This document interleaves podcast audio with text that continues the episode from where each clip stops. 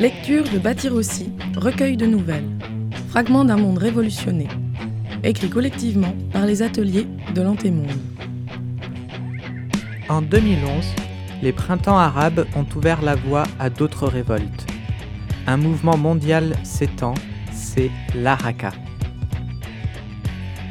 En 2021, les communes libres s'épanouissent sur les ruines du système.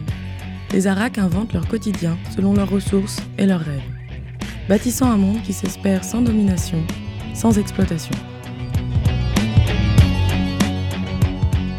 Le mélange théorie-vaisselle. Épisode 4. Maude nous a raconté sa perception du début de la Révolution alors qu'elle avait 15 ans et était dans une famille bourgeoise. Puis, avec ses amis, Lydie et Arina, elles ont évoqué les débuts de l'Araka avec sa pénurie alimentaire. Arina, végétarienne, évoque ses convictions à l'épreuve de la faim. Mai 2021, midi, Genève, cantine des Paquis. Maude. Tu te rappelles du maïs fourragé? Oh là là, on, a Mais on en a tellement bouffé Balance Lydie avec une borade. Rien que d'y penser, ça me fiche le haut le cœur. Bah, c'était toujours mieux que de cuisiner euh, solstice et papote, mais bon.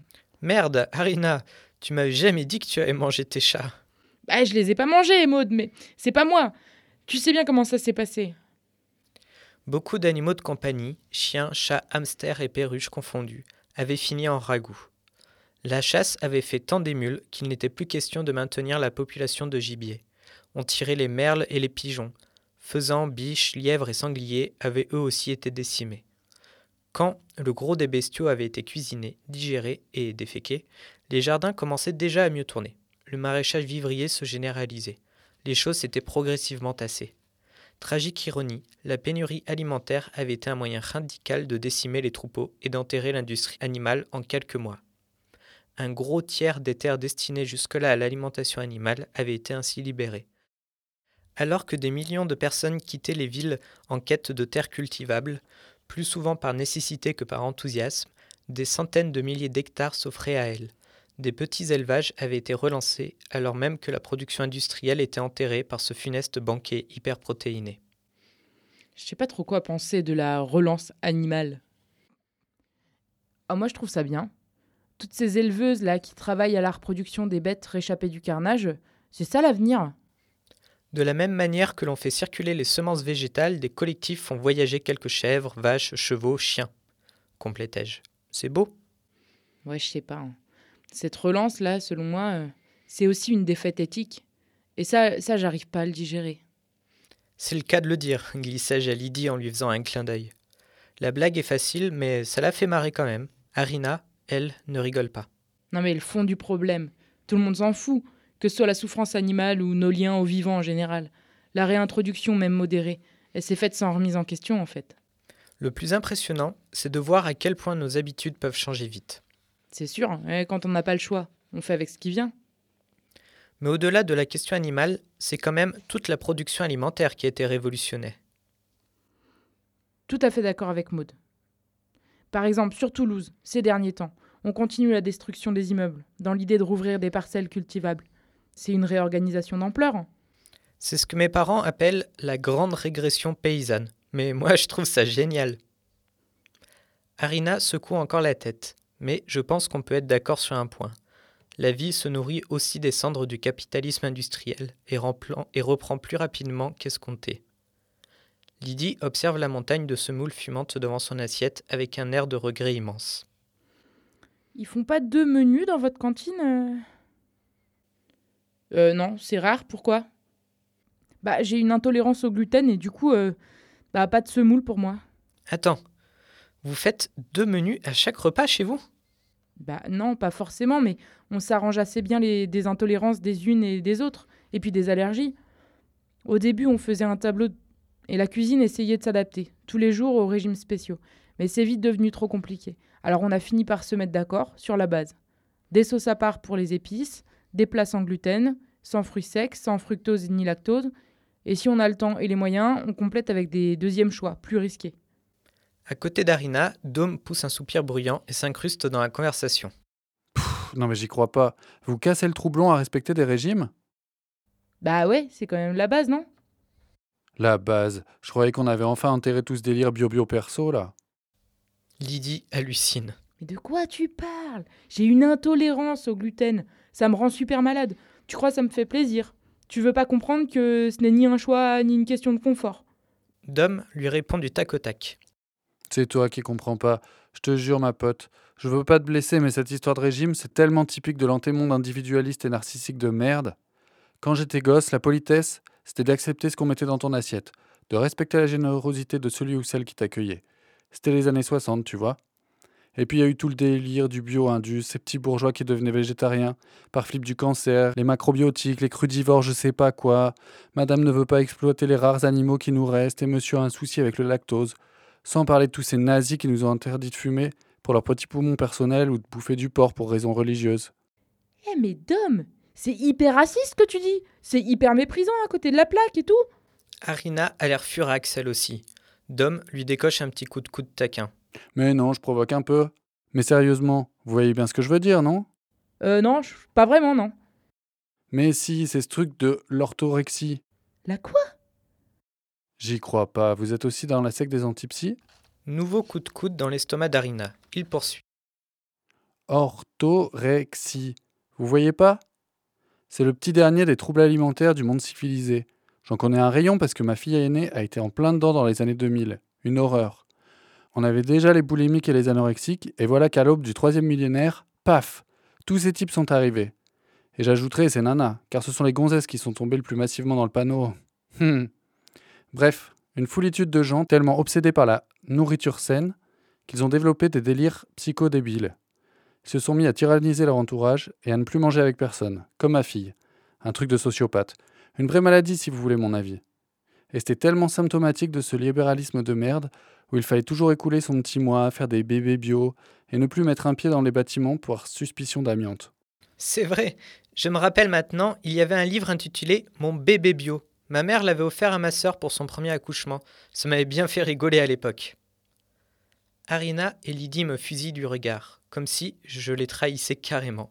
Dom en profite pour surenchérir. Et on se met à avoir peur de tout alors que franchement, on n'est pas en sucre. On s'expose à de nombreux dangers. Et c'est beau et consistant. C'est ça la vie. Écoute, Dom, je suis super contente pour toi si après avoir fumé toute ta vie et t'être farci la bouche de plombage, tu es toujours dans une forme olympique. Mais Parfaitement, jeune fille. J'ai 71 ans, je clope depuis mes 15 piges. À la fac, j'ai bouffé de l'amiante pendant 24 ans et j'ai encore toutes mes dents. Et je peux t'assurer qu'en 68, même si on n'a pas su aller au bout, on avait des revendications autrement plus subversives que celles de votre révolution de coincé politiquement correct. merde, il y a des raisons objectives quand même. Des raisons objectives, mais c'est du flan, du flan transgénique même si tu veux. Leur délire de changement climatique et tout. Il y a quand même plus important, non? Mais t'es qui toi pour dire des trucs pareils? Le changement climatique, c'était pas du flan hier et c'est pas non plus du flan aujourd'hui. Tu penses être tranquille parce qu'on ne crame quasiment plus de pétrole dans la raca Mais ailleurs, elles l'ont pas arrêté, hein? T'as pas entendu les dernières euh, tempêtes? Les gens qui n'ont toujours pas pu reconstruire leur maison en Corse? Les maladies sur les arbres à cause des changements dans les floraisons? Et la banquise continue de fondre, hein T'as envie que tes enfants vivent sur un radeau ou quoi? Harina attrape mon bras. Laisse tomber, Maud. Tu vois, tu vois bien qu'il nous met en boîte exprès. Pff, Dom, tu fais vraiment chier. hein. Mais non, les mistinguettes. Répond-il avec un clin d'œil. Je fais pas chier, je pousse le débat. Au fond, reconnaissez quand même que ça nous pourrit la vie de faire autant attention à nos petits corps. Après, c'est sûr que je veux pas me moquer de ton allergie de glu- au gluten, ma chérie. hein. Ouais, bah là, c'est raté. Et puis, euh, c'est une intolérance, c'est pas une allergie, mon chéri. Ok, ok, excuse. Ce que je voulais dire, c'est qu'on peut pas avoir uniquement cette perspective-là. Jusqu'à un certain point, je dirais même que la pénurie aide. Elle nous sauve de nous-mêmes. Elle nous évite d'être trop autocentrés. Même si ça me fait chier d'être condamné au végétarisme pour les 250 prochaines années, le manque nous permet au moins une chose. On ne peut plus se payer de luxe de ne pas aimer ça. Comme ça, on évite de trop s'écouter. Parce qu'à force, on devient victime de tout. Je supporte pas cette mentalité. Gna gna gna, tu as dépassé ma limite. Gna gna gna, ça m'agresse.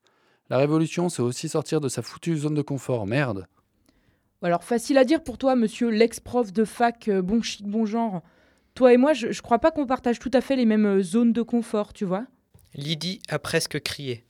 Maintenant, toute la tablée nous écoute. Malgré l'agacement que je ressens, ce que raconte Dom me parle aussi. En même temps, il n'est pas spécialement intéressant de trop s'écouter, vous ne trouvez pas? Mais pourquoi tu prends son parti, Maude? Bah, Je prends pas son parti, je réfléchis. Et je trouve vraiment bien ce système de menu plus digeste. Je trouve super que tout le monde se sente pris en compte, accueilli, etc. Mais je trouve aussi intéressant qu'on redéfinisse parfois nos exigences de confort, qu'on soit prête à lâcher certains privilèges.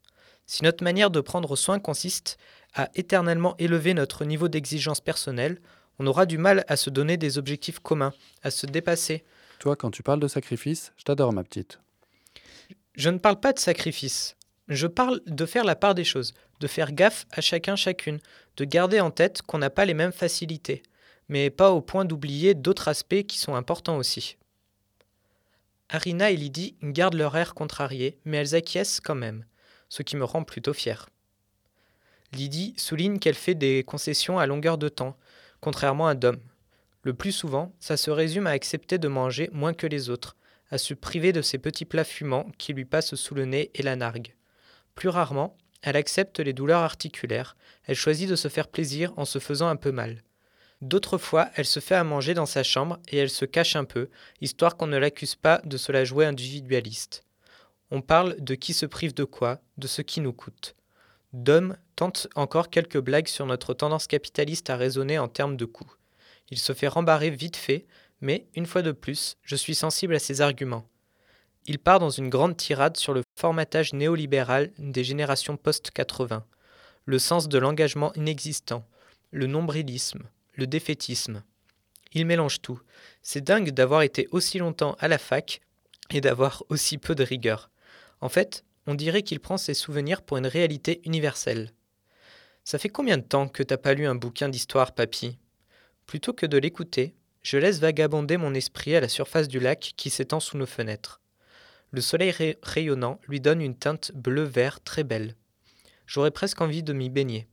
La première nage de l'année. Par ricochet, chaque embarcation qui passe me semble être un convoi funéraire. J'imagine les voluptes de chants et d'orchestres qui se mélangent dehors. Tiens, on a même réamorcé le jet d'eau pour l'occasion. Ça, c'est vraiment chou. Demain, je passe au musée m'inscrire pour le prochain séminaire du cercle Histoire. Ce serait bien de faire une comparaison sérieuse des différentes pratiques de consommation de l'antémonde. À quel point l'individualisme narcissique dont parle Dom était-il réel? À quel point était-il un effet médiatique? Arina et Lydie me sortent de ma rêverie en s'emportant de concert. Il y en a marre des vieux cons de 68 qui nous bassinent avec leur jugement. Là, j'ai tout vu, j'ai tout compris, j'ai tout fait. Mais vas-y, parle-nous de ta libération sexuelle des années 70, toi qui es si libéré. Mais tu parles tout le temps Tu parles tout le temps, même quand personne ne veut t'entendre Mais espèce de macho de merde Toi, si t'es si malin, là, pourquoi tu n'as rien transmis à personne dans les années 80 et que tout le monde est allé en se flinguer à coups d'overdose? Tu crois que tu peux être fier de tes manifs d'il y a 150 ans, avec tous tes concepts à deux balles?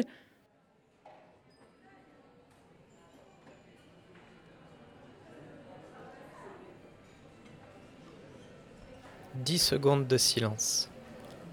Puis, une sorte de magie étrange opère sur le réfectoire.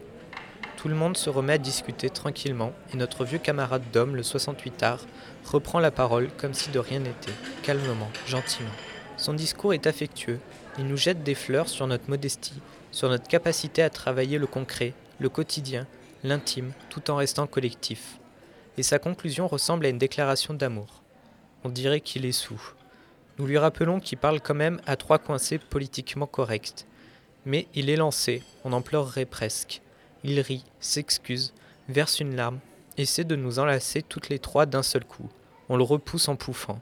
Alors, il monte sur sa chaise, d'un coup, la main sur le cœur, et déclare en hurlant qu'il va aller fouiner en cuisine pour trouver à Lydie de quoi compenser cette privation de semoule éhontée et contre-révolutionnaire. Il lève le poing, gesticule, et tout le monde rigole. Il se dirige vers la cuisine, sur sa jambe boiteuse. Retrouvez l'intégralité de Bâtir un livre sous licence Creative Commons, sur antemonde.org.